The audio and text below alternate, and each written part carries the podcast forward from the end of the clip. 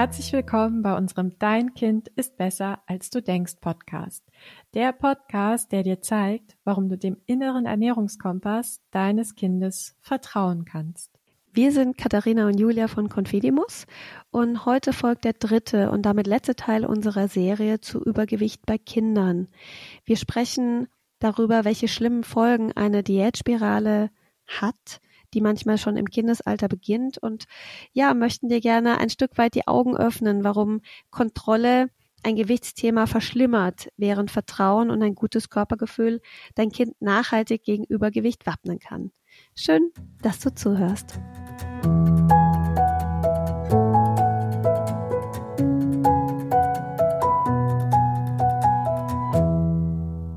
In der letzten Episode haben wir schon darüber gesprochen, dass Kinder teilweise früh auf Diäten gesetzt werden und wir haben ja das Beispiel gebracht, dass ein Kind am Abend nur noch eine halbe Scheibe Brot essen darf und das war leider kein fiktives, plakatives Beispiel, das wir uns ausgedacht haben, sondern das ist etwas, was uns tatsächlich zugetragen wurde.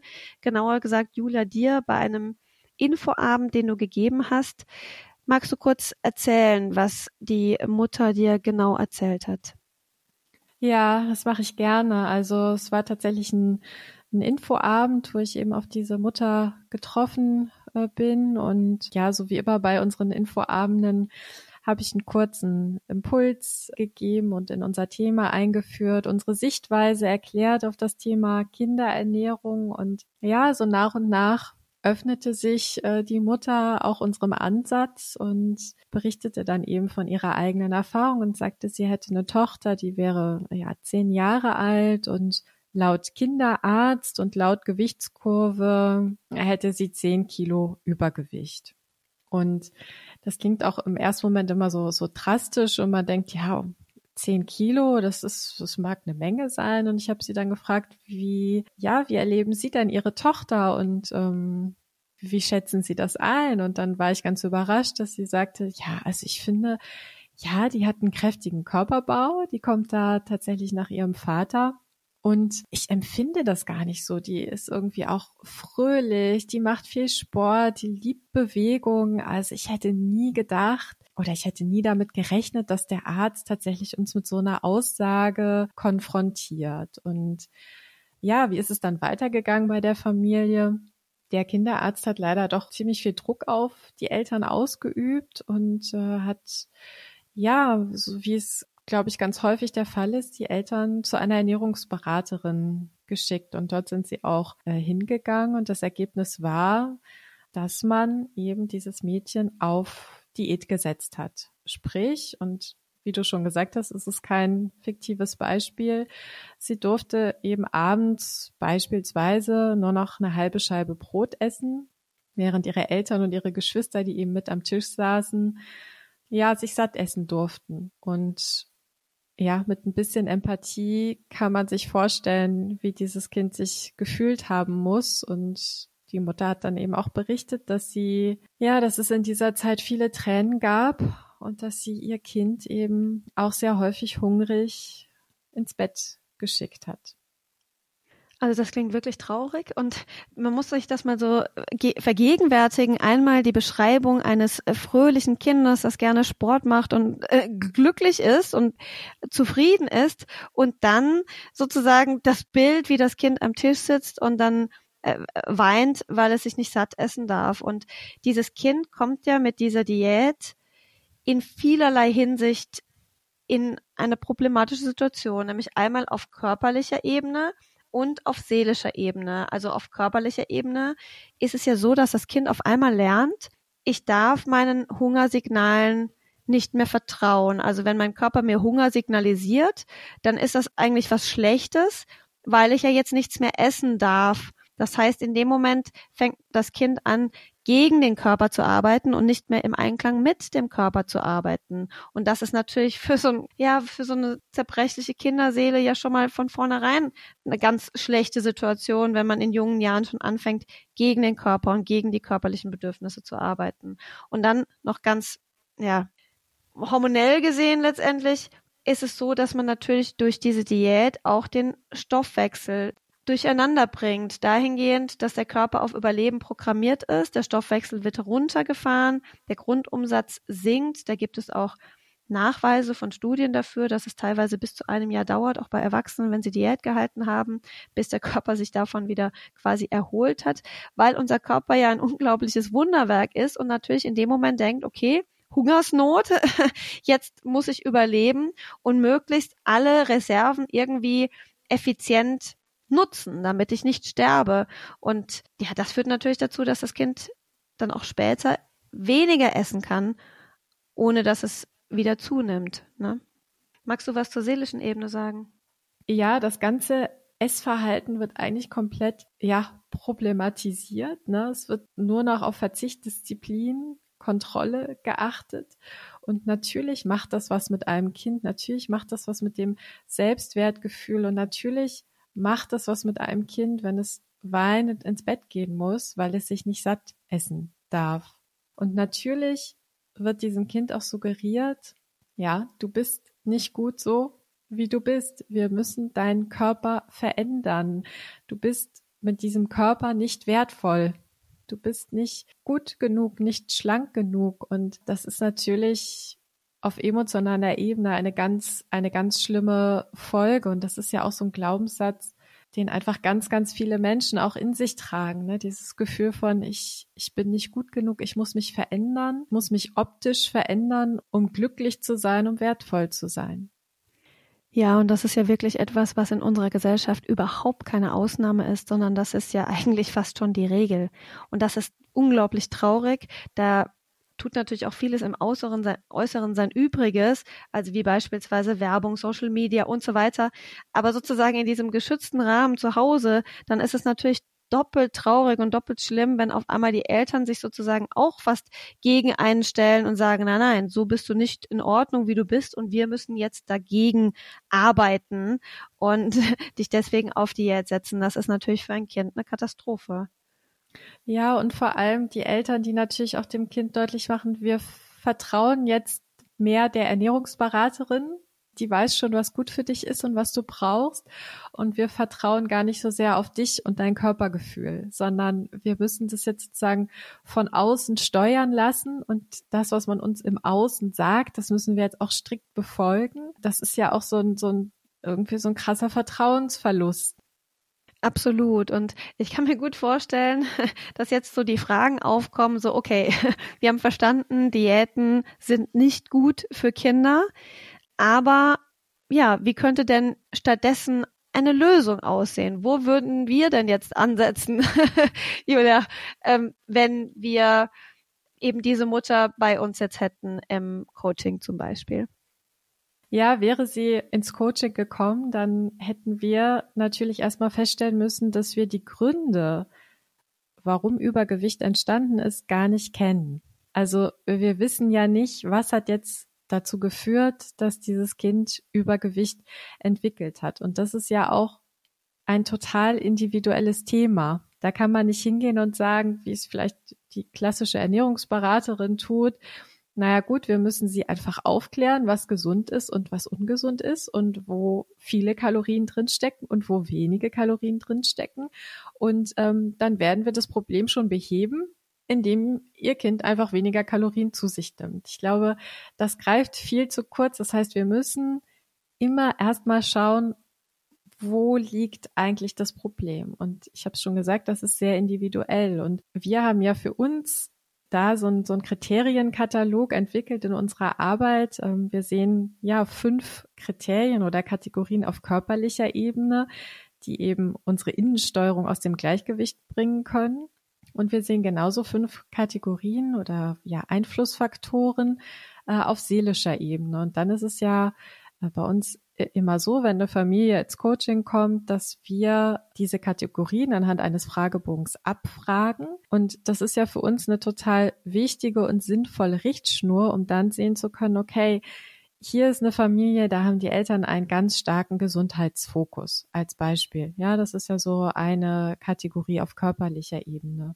Und gleichzeitig ist es beispielsweise eine Familie, die eben mit dem Hintergrund dieses starken Gesundheitsfokuses ähm, auch sehr kontrollierend eingreift am Esstisch. Das Kontrolle ist eine, ein Einflussfaktor auf seelischer Ebene und meistens gehen diese beiden ineinander und äh, oder treten sozusagen zusammen auf. Ne? Denn wenn ich die Haltung habe, dass es ganz klar gesunde und ungesunde Lebensmittel gibt, dann achte ich natürlich auch sehr verstärkt darauf, was mein Kind isst und greife natürlich auch häufiger kontrollierend ein.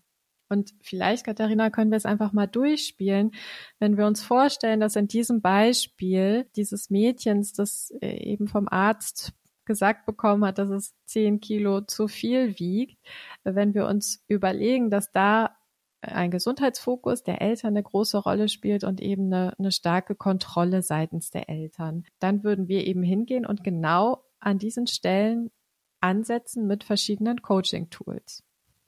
Genau. Und ich würde vielleicht noch eine kleine Sache noch kurz dazu ergänzen, weil wenn wir diese Analyse machen und schauen, was ist auf körperlicher und seelischer Ebene denn eigentlich los, dann ist natürlich ein weiterer Aspekt, der da schon auch eine Rolle spielt, wie ja, sind denn zum Beispiel die Eltern gebaut?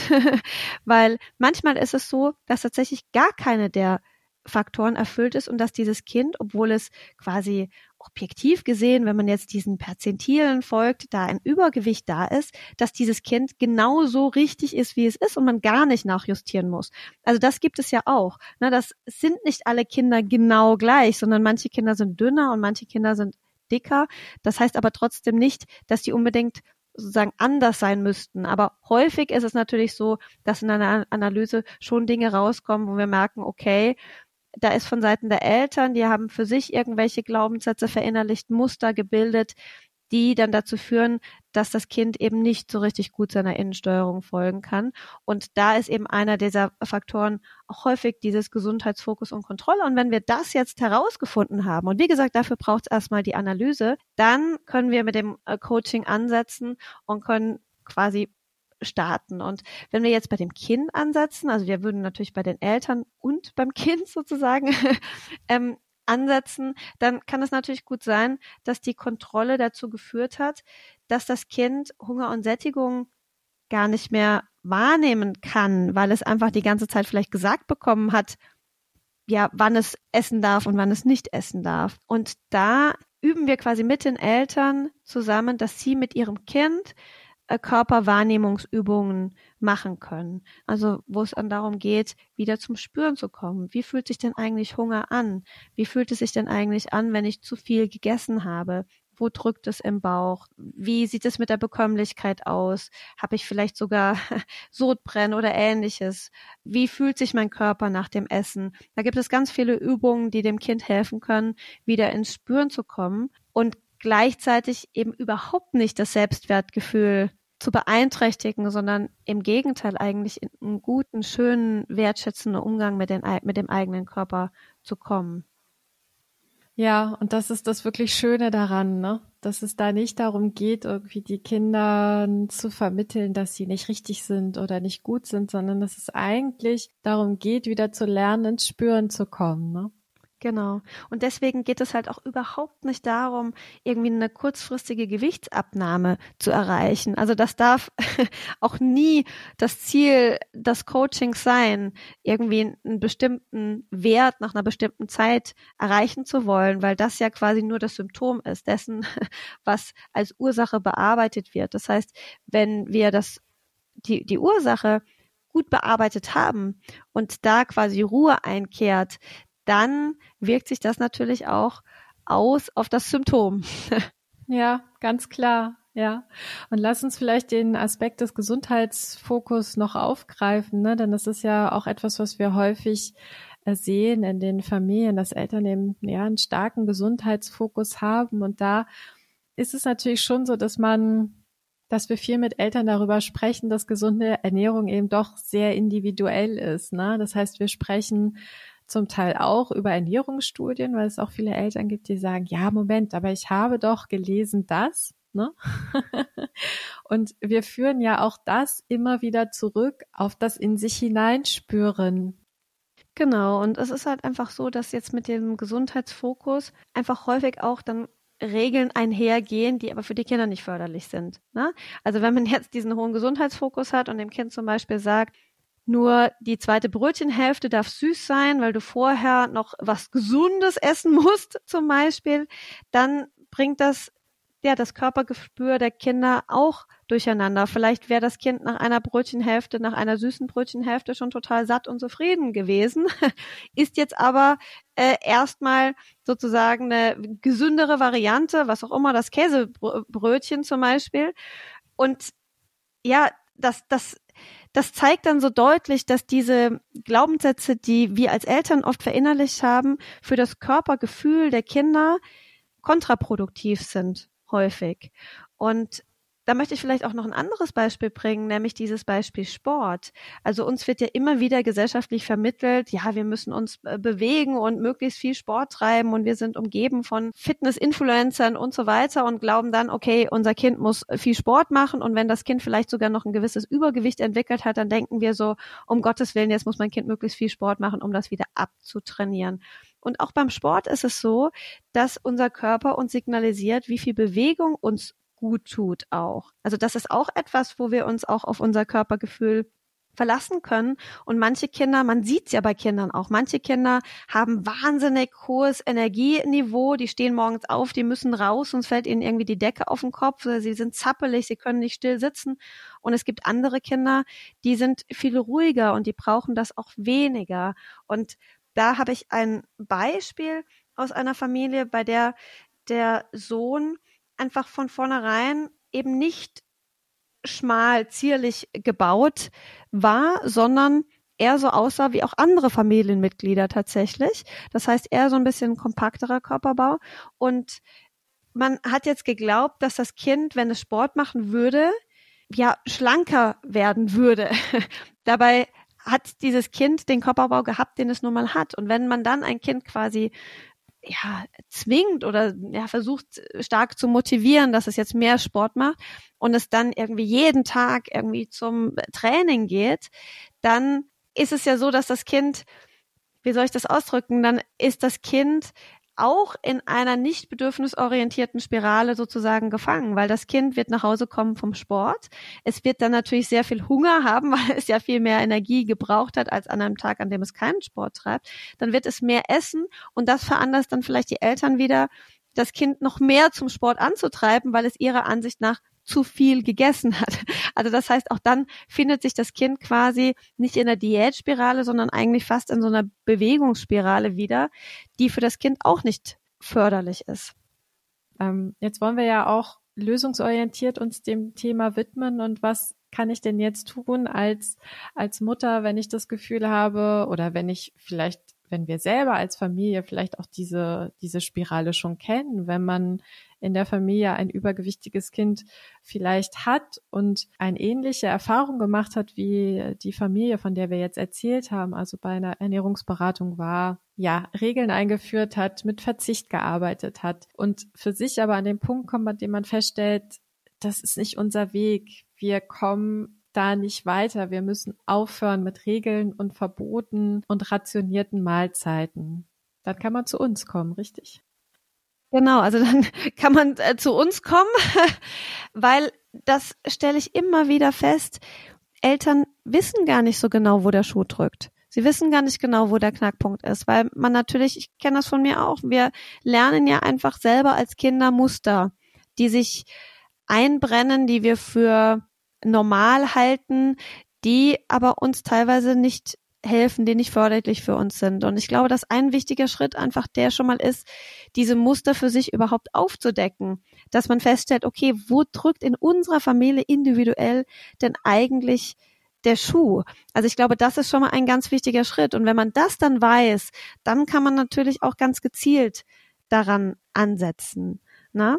Und dafür äh, könnte man zum Beispiel auch ein Analysegespräch machen. Hm. Genau, das bieten wir ja auch an, ne? Äh, gerade für die Eltern, die sagen, ja, ich, ich weiß eigentlich ganz, ich weiß nicht ganz genau, wo der Schuh drückt, so wie du sagst. Ich spüre, viele spüren ja, es läuft irgendwie nicht richtig, ne? Oder es fühlt sich nicht gut an. Und dann ist es häufig so diffus und man kann es nicht klar benennen. Und dafür haben wir ja genau dieses Angebot eigentlich auch geschaffen, dass wir eben anbieten, dass Eltern, die sagen, ja, ich möchte mal rausfinden, wo da wo da meine Muster sind, ähm, unseren Fragebogen ausfüllen können, dass wir eine kurze Analyse machen dazu und dann einfach miteinander telefonieren, um dann ganz individuell zu besprechen, was könnten jetzt so erste kleine Schritte auf dem Weg zu mehr Vertrauen und Gelassenheit am Esstisch sein. Und jeder, der sagt, ja, das kann ich mir gut vorstellen, der kann gerne mal äh, auf unserer Website unter www.confidimus.de nachschauen. Da findet ihr alle Details zum Analysegespräch. Genau, und ich glaube, dann sind wir ja schon, schon wieder durch. Wir möchten noch gerne auf unsere nächste Folge hinweisen. Und zwar werden wir da ein Interview führen mit dem ja, Ernährungsexperten, Ernährungspsychologen Frederik Letzner, der eben genau diese Dinge, über die wir jetzt gesprochen haben, Diäten und so weiter selbst auch erlebt hat und da ja aus diesem riesengroßen Erfahrungsschatz, glaube ich, sehr viele ganz tolle Impulse und Positives entwickelt hat. Von daher freuen wir uns da sehr auf das Gespräch mit ihm. Und wir freuen uns natürlich sehr, wenn du wieder dabei bist und wenn du dir dieses Gespräch, dieses Interview mit Frederik Letzner auch anhören möchtest. Bis dahin, mach es gut und nicht vergessen, dein Kind ist besser, als du denkst.